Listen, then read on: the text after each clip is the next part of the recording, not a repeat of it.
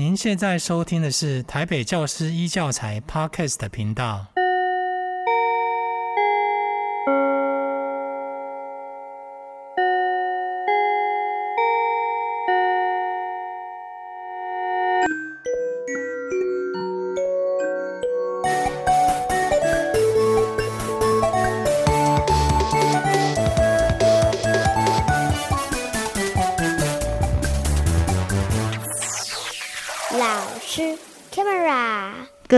亲爱的听众，大家好，欢迎你再次收听我们台北教师研习中心所直播的 Podcast 节目《老师开麦啦》。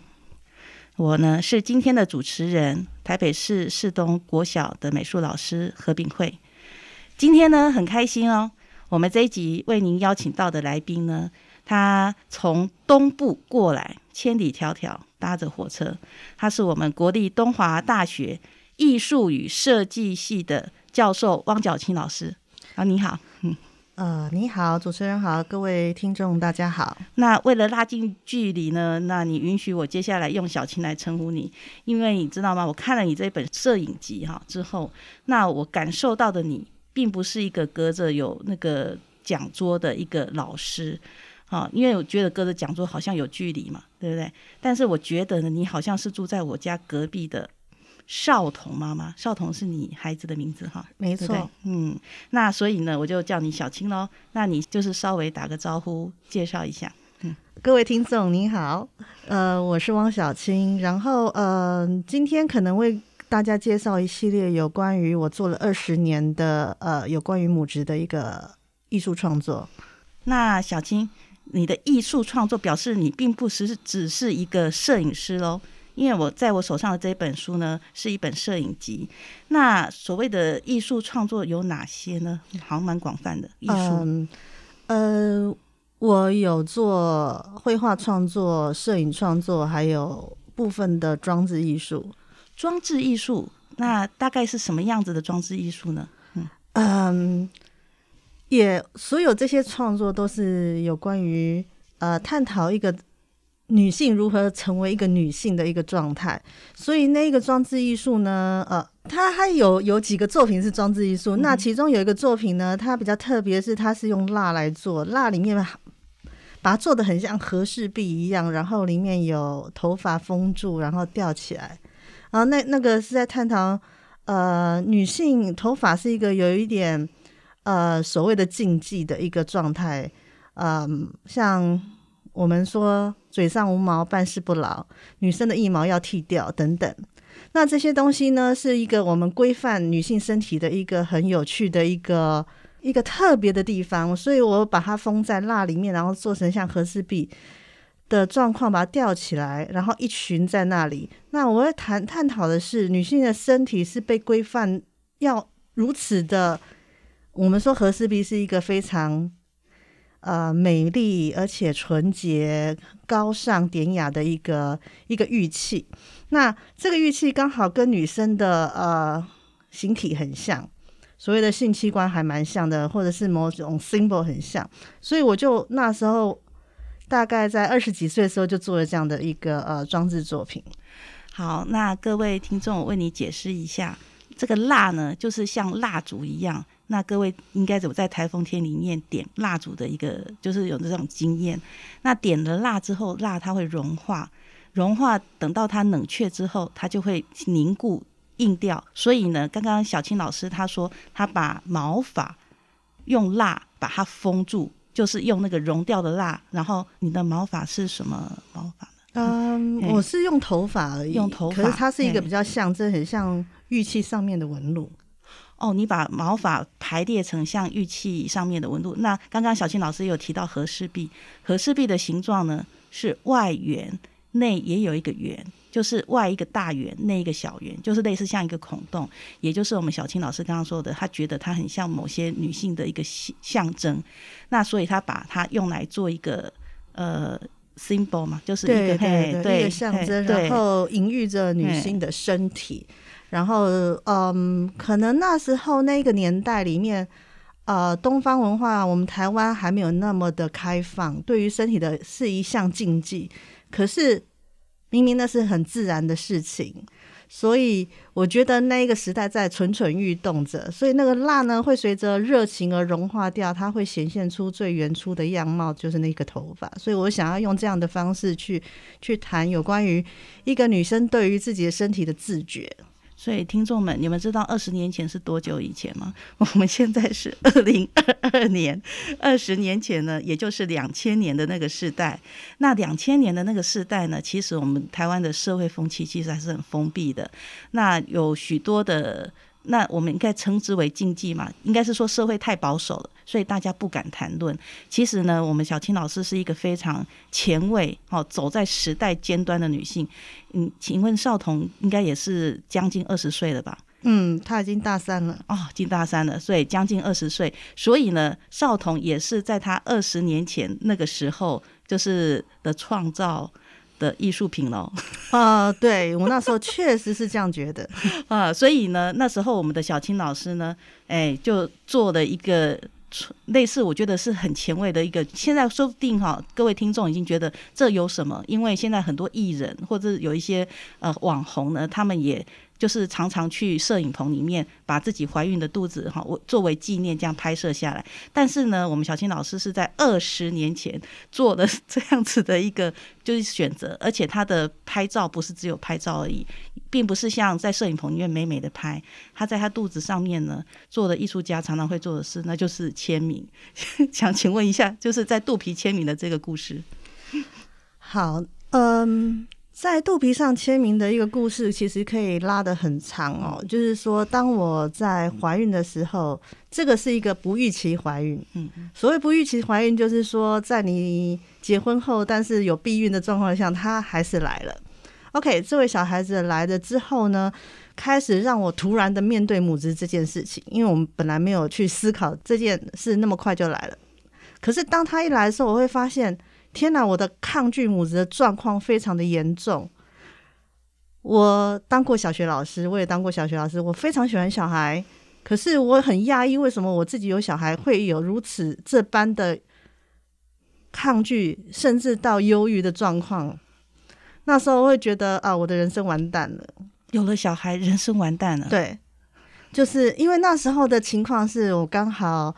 呃，决定要去英国读博士，然后我跟我老公结婚了，然后一起到英国去，才去一个多月的时候，就在就发现，在愿意卡上就有两条线存在了，所以那时候吓到吓得半死。你还没有适应英国哈？呃，不是，那时候我之前已已经在那边读完硕士，然后回国一年之后再又去读博士，然后那时候我觉得。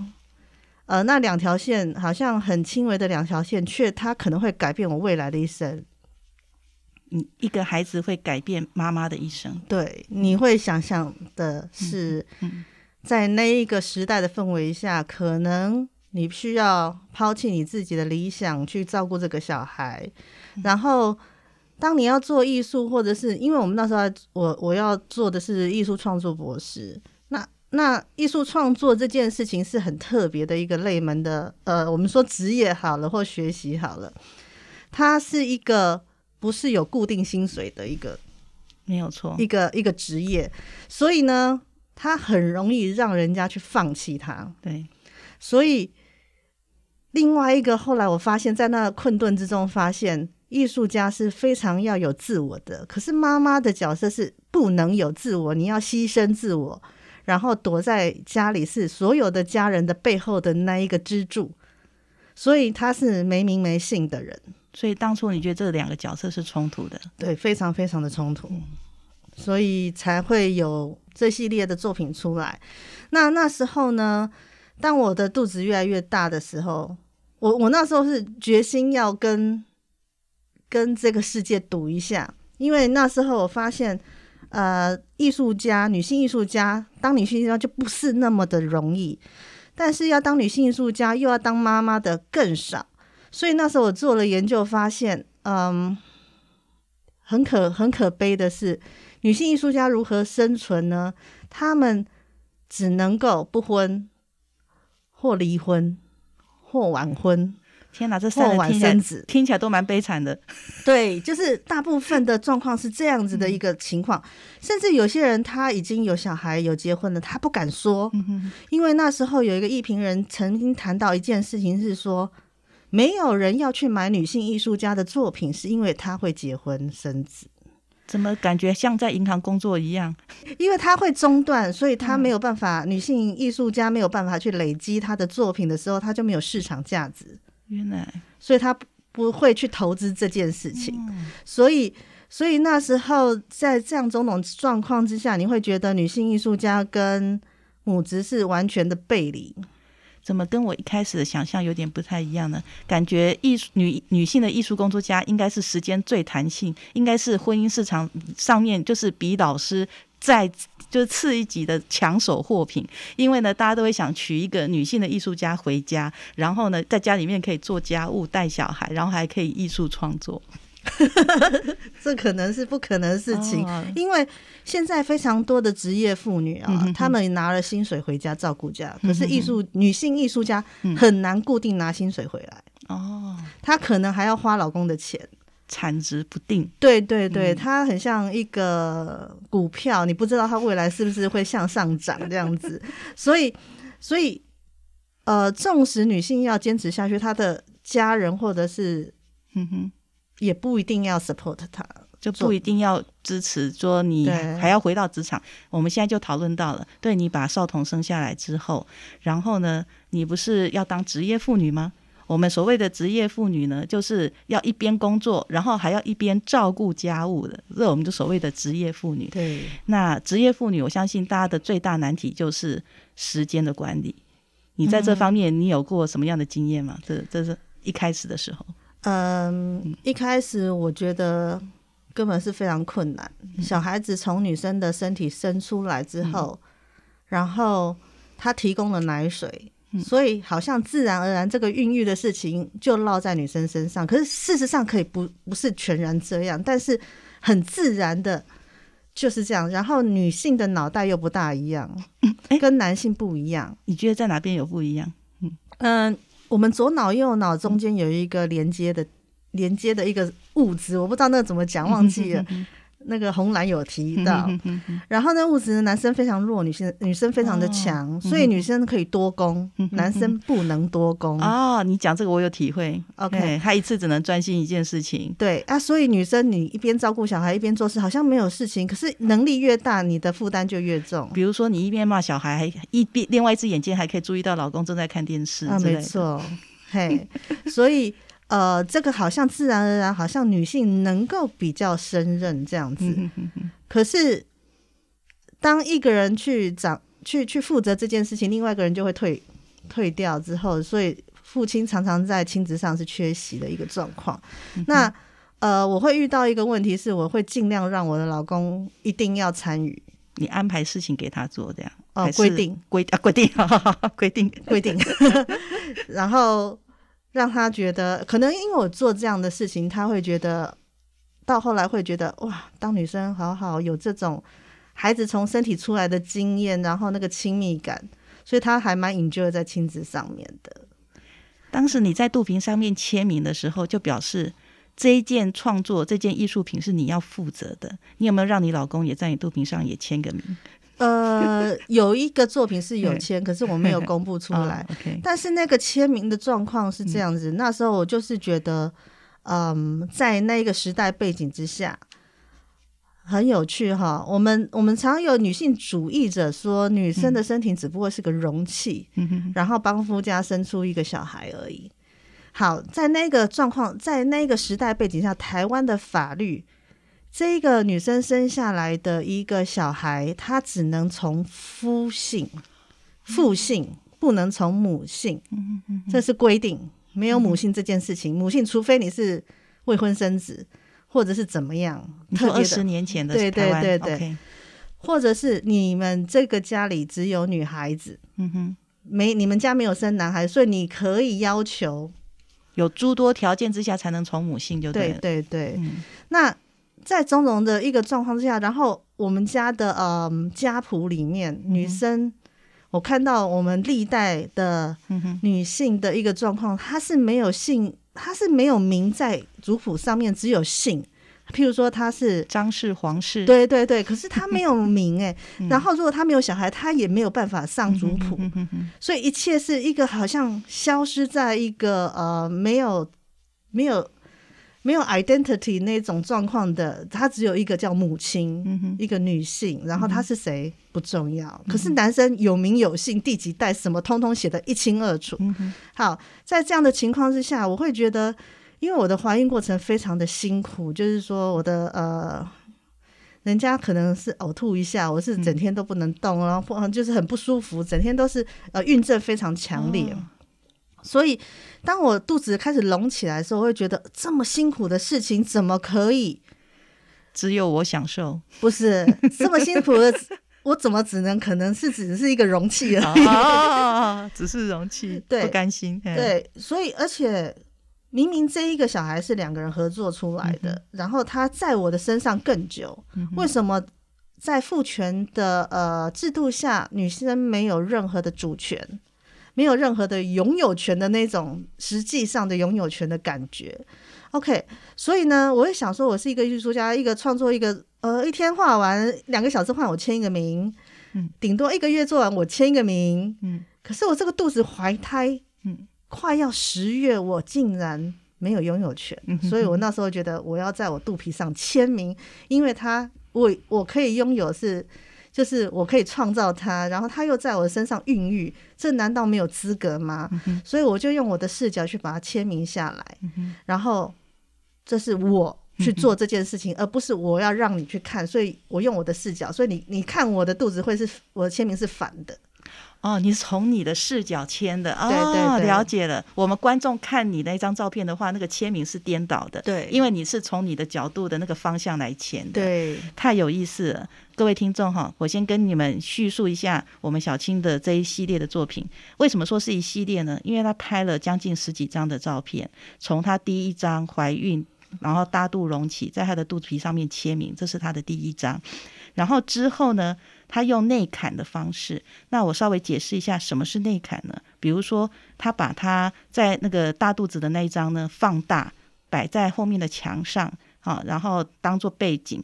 那这个时候呢，他已经他的小朋友已经呱呱落地了，所以他就抱着他的小朋友坐在那一张的照片前面，再拍一张新的照片。这个时候，我们看到第二张照片呢，就会照片中又有一张照片。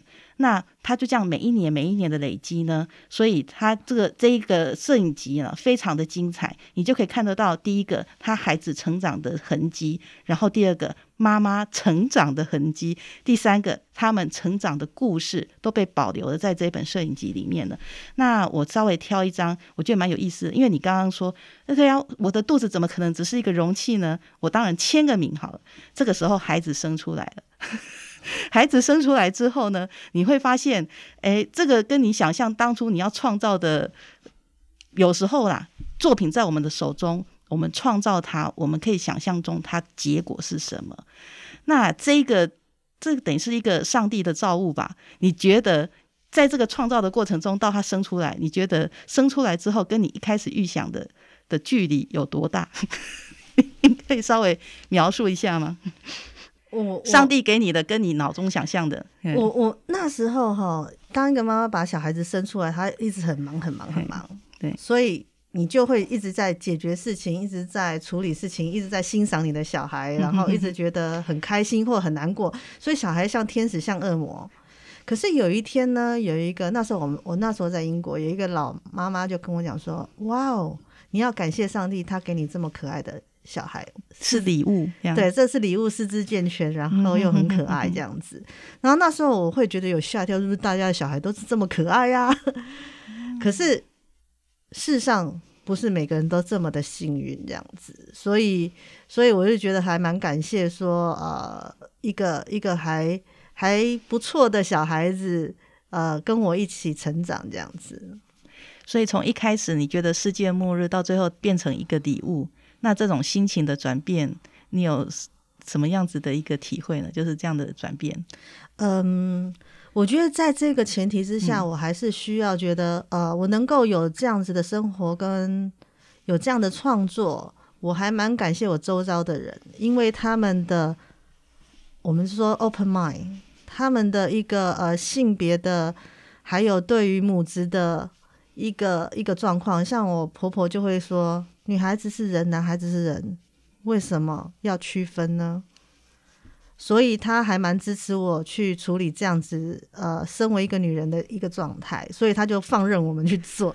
哦、然后，嗯，我老公他本来他他经过了这个整个怀孕，就是我的怀孕过程，然后看到我遇到种种的不合理，呃，蛮多不合理的状况，不论是在医院、公车上，或在很多地方，你会发现父父权或者是歧视女性无所不在。所以他说：“他说他当我生下小孩子之后，他会觉得他自己也是女性主义者了，因为性别都不公平。我觉得你很幸运呢，因为你呃，你算是一个艺术家庭嘛。你的婆婆我在脸书上看过，她有很多编织的作品啊，也是非常的厉害。那那个我们小青老师她的先生呢，也是一位艺术工作者，就是那个好地下。”工作室的负责人嘛，好对不对？地下艺术空间，哎，艺术空间哈的负责人。那所以呢，他有敏锐的观察力嘛，艺术家都有很敏锐的观察力。他观察到了，他觉得身为女人的或者是母职的一个不公平，所以他怎么样支持你呢？嗯，呃，譬如说这系列作品啊，呃，因为要自拍，所以有我不可能一个人做完，嗯哼，他是因为这个场景实在蛮辛苦的。因为我那时候预想要把它放很大张，所以相机绝对不是普通相机，嗯、一定是比较专业的相机。然后灯光打光等等都需要有助手，所以他是一个我最得力的助手。嗯哼、所以呃，虽然我是设计整个的呃影像的状态，可是按快门或者是打光或者是。呃，许多东西都需要他的帮忙，嗯、然后他跟小孩子又非常的亲近，所以我们都可以在一个非常自然的状况下，可以把这样子的一个呃影像保留下来。助手是家人，所以非常的自然。对，然后他也是摄影，嗯哼，摄影专长，摄影师，摄影师，所以所以几乎就是一个呃工作上呃非常呃可以非常比较顺畅的一个状态之下去做这样事情。我看到最近的一张照片呢，那你的下标你是写远距关系，因为孩子长大了嘛，好像我就看他拿着登机箱哈，好像已经要去就是追寻他的梦想的感觉哈。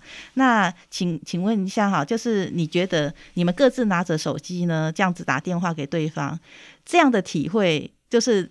跟之前，你想想看，二十年前你怀了他，然后就是一番这样子人仰马翻之后，然后过经过了二十年，然后你又拿着手机怀念他，就是一开始好像你不是很欢迎他的嘛，对对，嗯、对，现在嘿，他一开始不欢迎不不欢迎他，大概是在怀孕前前半个月吧，后来事实也保护他，已经转变成事实保护他了，对对对对，那时候然后。呃，我跟他关系非常的，嗯、应该算是密切吧。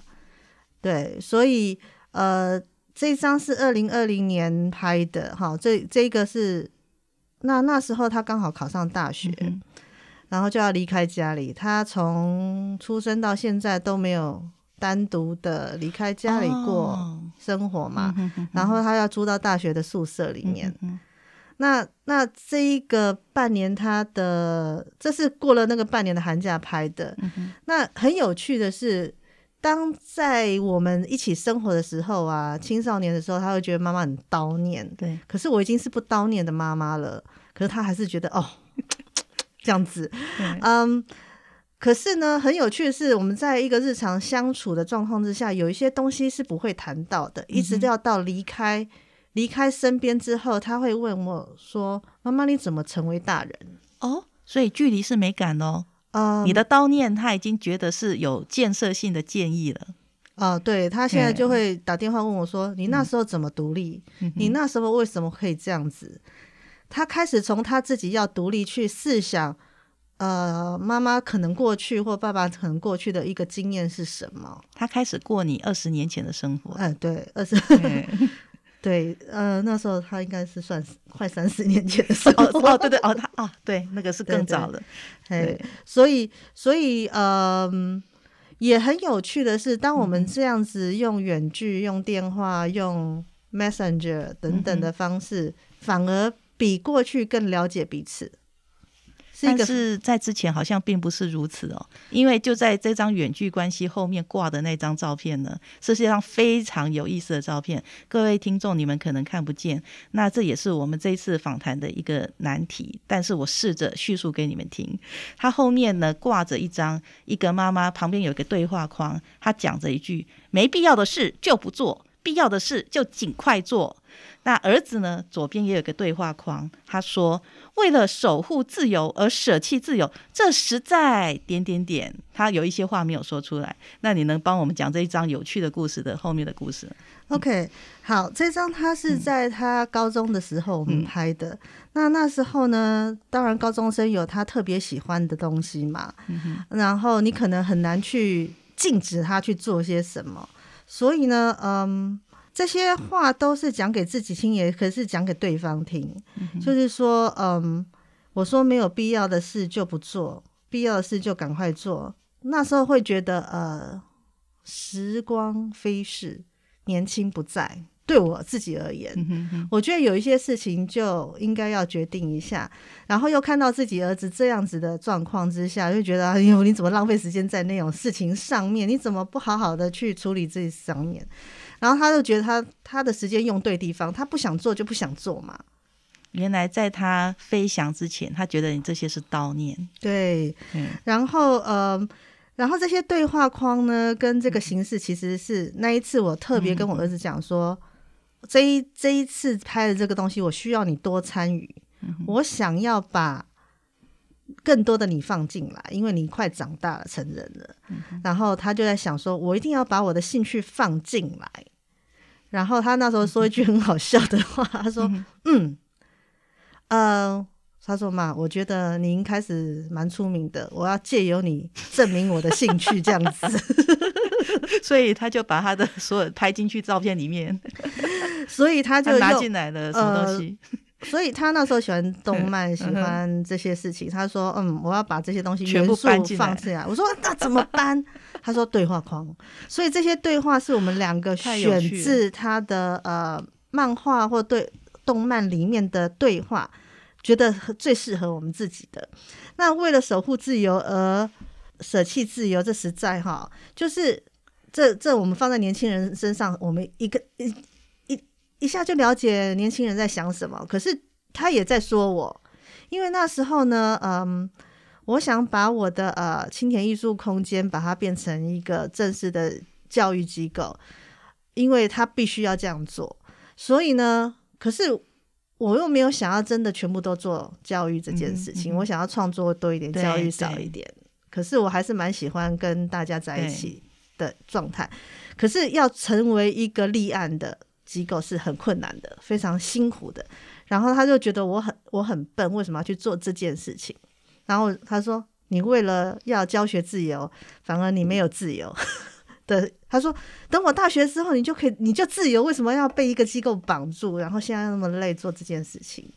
然后那时候我在想说，教书不是为了我自己，可能还是为了一个呃艺术的传传达，或者是一个让。一个呃，社会上有一个比较另外一个方式的，我们说疗愈好了，我们说心理健康好了，它是一个很重要的一个机构。所以呃，那时候本来是想要关掉，我们学生都要哭，要很很很伤心，这样子非常伤心，说绝对不能做这件事情。可是我会觉得，如果要做下去，就它就要变成一个一个。一个所谓的呃立案的一个状态，那这个东西是很困难，这个过程门门槛很高，让你想打退堂鼓这样。对对对对，嗯、所以所以那时候我们就在讨论这件事，有点讽刺，又有一点好像真的这样子去去谈这件事情。那这一个整个引发点会是是青春呢、啊？哦，这个说的好，对，因为它是青春期嘛。对，然后我那个姿势。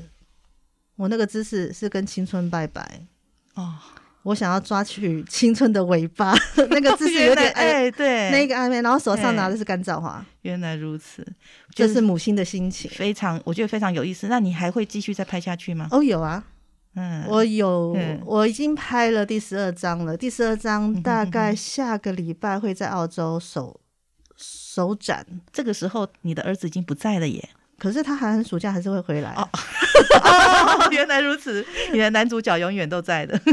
他他，我有问他过，嗯、就是说我们拍了，我那时候预计拍到十九，就是拍到他十九岁结束。嗯，哦哦，你有跟他谈过这个十九岁是一个时间点？对，因为十九岁是一个成成人、呃、成人的象征，农历的跟农历跟国历同一天生日。哦。就会在同一天，那好像就是一轮，他已经告别了，离开，就是他必就是走向成人的状态。可是这这个作品很有趣，就是说，当做到这时候，我就问他说：“你要不要继续再拍？你觉得 O 不 OK？” 然后我就觉得，我觉得我就想再拍，因为我觉得在接下来的一个母亲成为更老的状态，还有你的变化，我觉得蛮有趣的。然后他说。他愿意，OK，然后附带条件是只要我有空 啊，附带条件 只要我有空。所以呢，我记得好像你曾经说啊，在做这个爸妈妈的十八，他十八岁了，他现在十九、二十、二十岁了。哦，他现在已经二十岁了。对，在你做妈妈的这个二十年中间呢，那他呢成长为他，我依然是我。你觉得这是什么体会呢？你会讲出这样的话？嗯嗯。我觉得每个人都有他的自我，要去保护他。所以这一个系列其实是在一个呃女性她成为妈妈可能会失去自我的状况下所产生的一个作品。当我在做这些作品的时候，我会发现它是可以存在的。嗯，我们要自我去认定这件事情，然后自我记录、自我写史。这时候，他自我就自我的存在下来。但是呢，一个妈妈常常，我发现，因为那时候做太多填调了，所以发现妈妈当一个老妈妈，我我我我有访问蛮多老妈妈的，然后他们就跟我讲说，嗯、我说啊、呃，请问一下，你过去你你的儿女儿女都这么有成就，你是怎么当妈妈的，嗯、或怎样？然后他们说，嗯、不要问我，不要问我这些事情，一切都是苦，不想想。一切都是苦啊，苦哦。那呃，那他牺牲了自己很多，才成就了这些，对，所以他认为一切都是苦。对，那这个是我上一辈的人，嗯、哼然后他他就说你要做什么？我说我要做博士的研究。嗯、哼哼然后他说你要做研究，不要问我，问我老公。然后我就说、嗯、这是什么？对，所以以前女生没有自信，或者是她没有话语权。嗯、哼哼哼所以当她是一个比较正式的一个呃呃。正是一个研究，或者是正是一个访谈的状态之下，他会退缩，把话语权递给他的男生，哦、他的天。我们说男生是他的天，哦、所以他没有话语权。原来如此，这句话的意思是这样子。然后我再追问下去说，那你以前，我觉得我现在当妈妈，那时候我小孩还很小，我说当妈妈很辛苦，然后呃，什么事都要懂。嗯、那你那时候是怎么做的？嗯、然后他说还是不要问我，然后我都忘了，然后我就非常 shock。他痛苦到不想回忆、啊，对，而且不止一个人呢、欸。原来。我非常 shock，所以后来我就呃决定要做累积这件事情，累积，嗯、然后把它拍下来，然后自我观看。嗯哼，那这时候，这时候我会发现，我们因为我之前呢做的作品像结婚那个系列，我会用讽刺的方式，嗯、可是讽刺完能得到什么？嗯哼。那我我试图在这个系列可不可以解决问题？嗯、解决一些呃，不是只是讽刺，不是哀嚎女生的地位多低，或者是呃女生都没有人重视。那我从那些妈妈的话语，我就觉得，嗯，我要来自己重视自己，先人自重而后、哦、重之，对对，然后别人才会重视你嘛。对对对，所以那时候我就想说，嗯、呃，我的作品。我没有想要去市场，所谓的商业市场去贩卖，嗯、哼哼，我就觉得我就是长期的艺术志工，所以我就做自己。你有没有发现你已经放手？因为一开始你在肚皮上签名，是因为这个是你的作品嘛？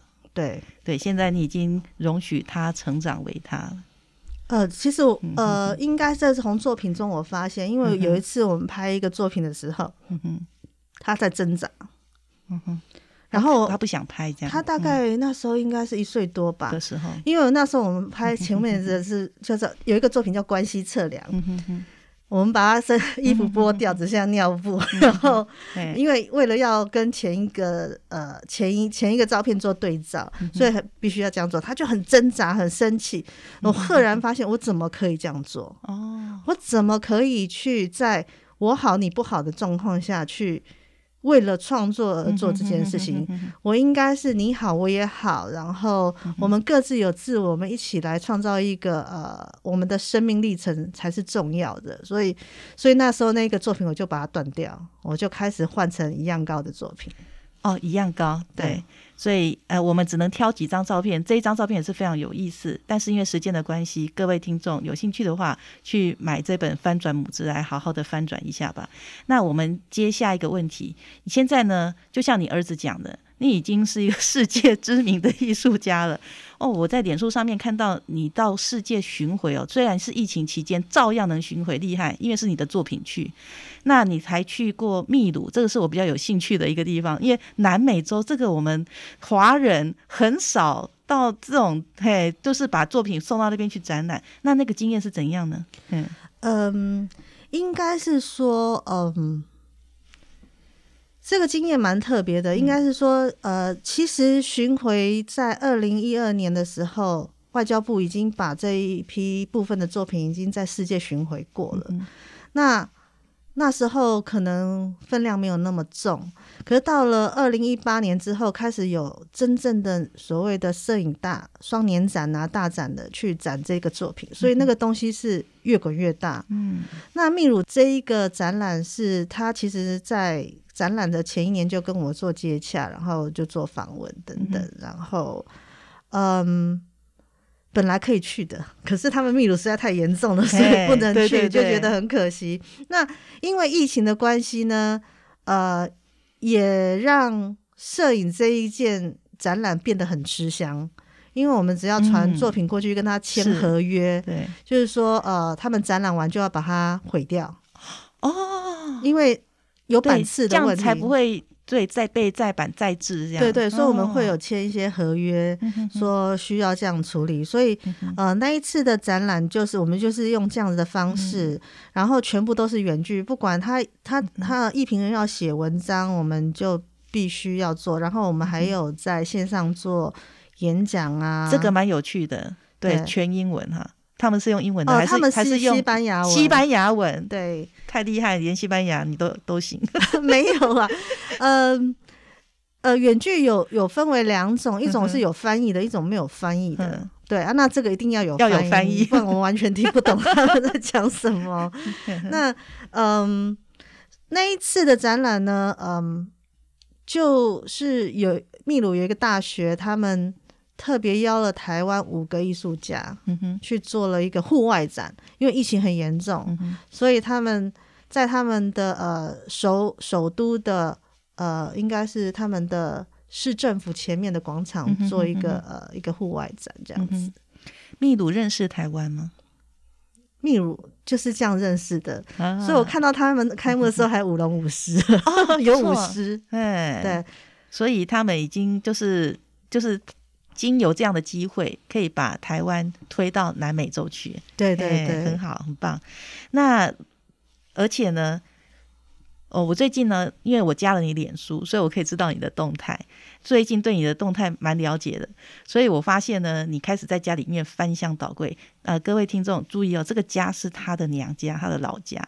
然后呢，他翻出了很多非常就是蛮好、蛮有趣的的照片，还有他小时候的物品，比如说他小时候。画的画，然后呢，他跟他同学呢在跳大会操的时候被老师拍下来的照片，蛮可爱的，青春少女，两个小辫子。那这些你这些资料、这些材料，你未来要用在哪里呢？嗯，OK，嗯、um，未来要用在哪里？可能会用在画里。哦，你已经开始画了？嗯、对，我已经开始画了。嗯、那其实呢，嗯、呃，在不谈创作之前呢，我本来就有一个非常特别的习惯。嗯哼。我对于老照片特别感兴趣。嗯哼，呃，小时候很有趣，我爸在小时候很很多家庭是没有相机的，可是我们家有一台相机，所以我爸跟我妈妈会把我们的日常把它拍下来，从黑白到一个洗出来不是漂亮的彩色照片，到真正的彩色照片。所以我有我我是我们家的异类，嗯哼哼，常常就把相簿拿出来翻。人家是老很老才拿出来翻，我是从小就拿出来，从小就爱翻了。对，就是翻这些照片，甚至呃，我妈妈还买了呃早期台湾的摄影书，摄影记录台湾的摄影那些东西，我整天回来都在翻那些东西，哦、常常在翻。所以我有一个习惯，是有一阵子我就要去翻那些东西。嗯、所以嗯，可是可是最近最近特别会 po 出来的原因，是因为我正着手。画一幅我的台北，嗯、因为我是台北人，嗯哼，然后我要横跨五十年的五十年的内容，哦，五十年了，对，五十年的内容，从从我出生到现在，整个呃，我个人跟台北的流变，也是台北的五十年呢，对，也是台北的五十年，嗯、所以它目前它会有七幅的六十号，七幅六十号连接起来的。呃，各位听众，这个是什么样的概念呢？大概就是一大片墙，哎，从左到右非常大的一幅画。嗯，那所以有可能是因为我常看照片，照片它是一个很有趣的提醒物，嗯、就是嗯，他对每个人的来说不有不同的刺点，所以这个提醒物让我让我的记忆特别好，尤其是日常记忆特别好，嗯、所以。呃，我的朋友还有我老公都说：“哇塞，你怎么记忆力这么强？”我说：“没有，考试的那个都忘记，只有这些会记得。”那我们就期待你的新作品喽。嗯，好，那今天非常谢谢小青来跟我们聊《母亲如同创造者》这件相当棒的作品。各位听众，推荐你真的一定要拿去买来看一看。那在哪里买呢？就是有一个网站叫做“好地下艺术空间”，那你只要在 Google 上面哈搜寻这个空间呢，上面其实就会有资料了。那欢迎大家为我们的节目呢按赞、追踪以及五星评价。那你不要忘记按下我们的追踪节目，才能够不会错过我们每一集的播出哈。我们的节目叫做《老师开麦啦》。那谢谢各位听众。